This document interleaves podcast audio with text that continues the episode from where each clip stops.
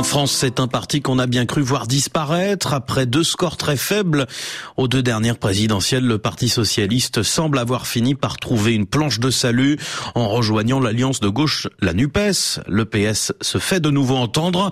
Reste à voir de quelle ligne politique veulent vraiment ces militants. Bonjour Aurélien de Vernois. Bonjour. Dans deux mois, le Congrès et ce vote en interne pour fixer le cap au PS. Les adhérents devraient avoir trois listes à départager. Celle de la direction, celle hostile à l'Union et une dernière qui veut incarner une troisième voie.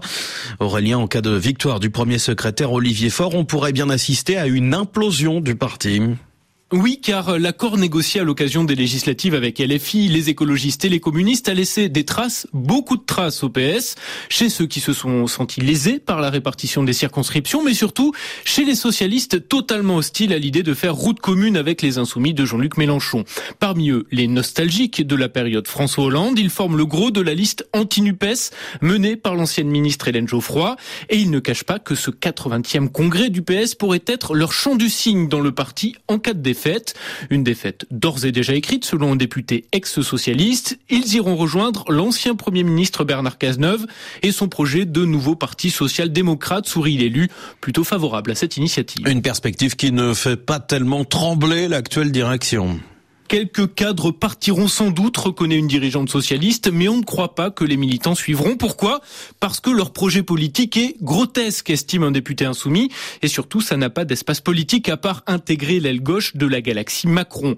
Reste que le départ des partisans de la ligne Hollande ne serait pas anodin, car il pesait près d'un tiers du parti lors du précédent congrès. D'où l'avertissement des tenants de la troisième voie, gare au flétrissement du parti à la rose.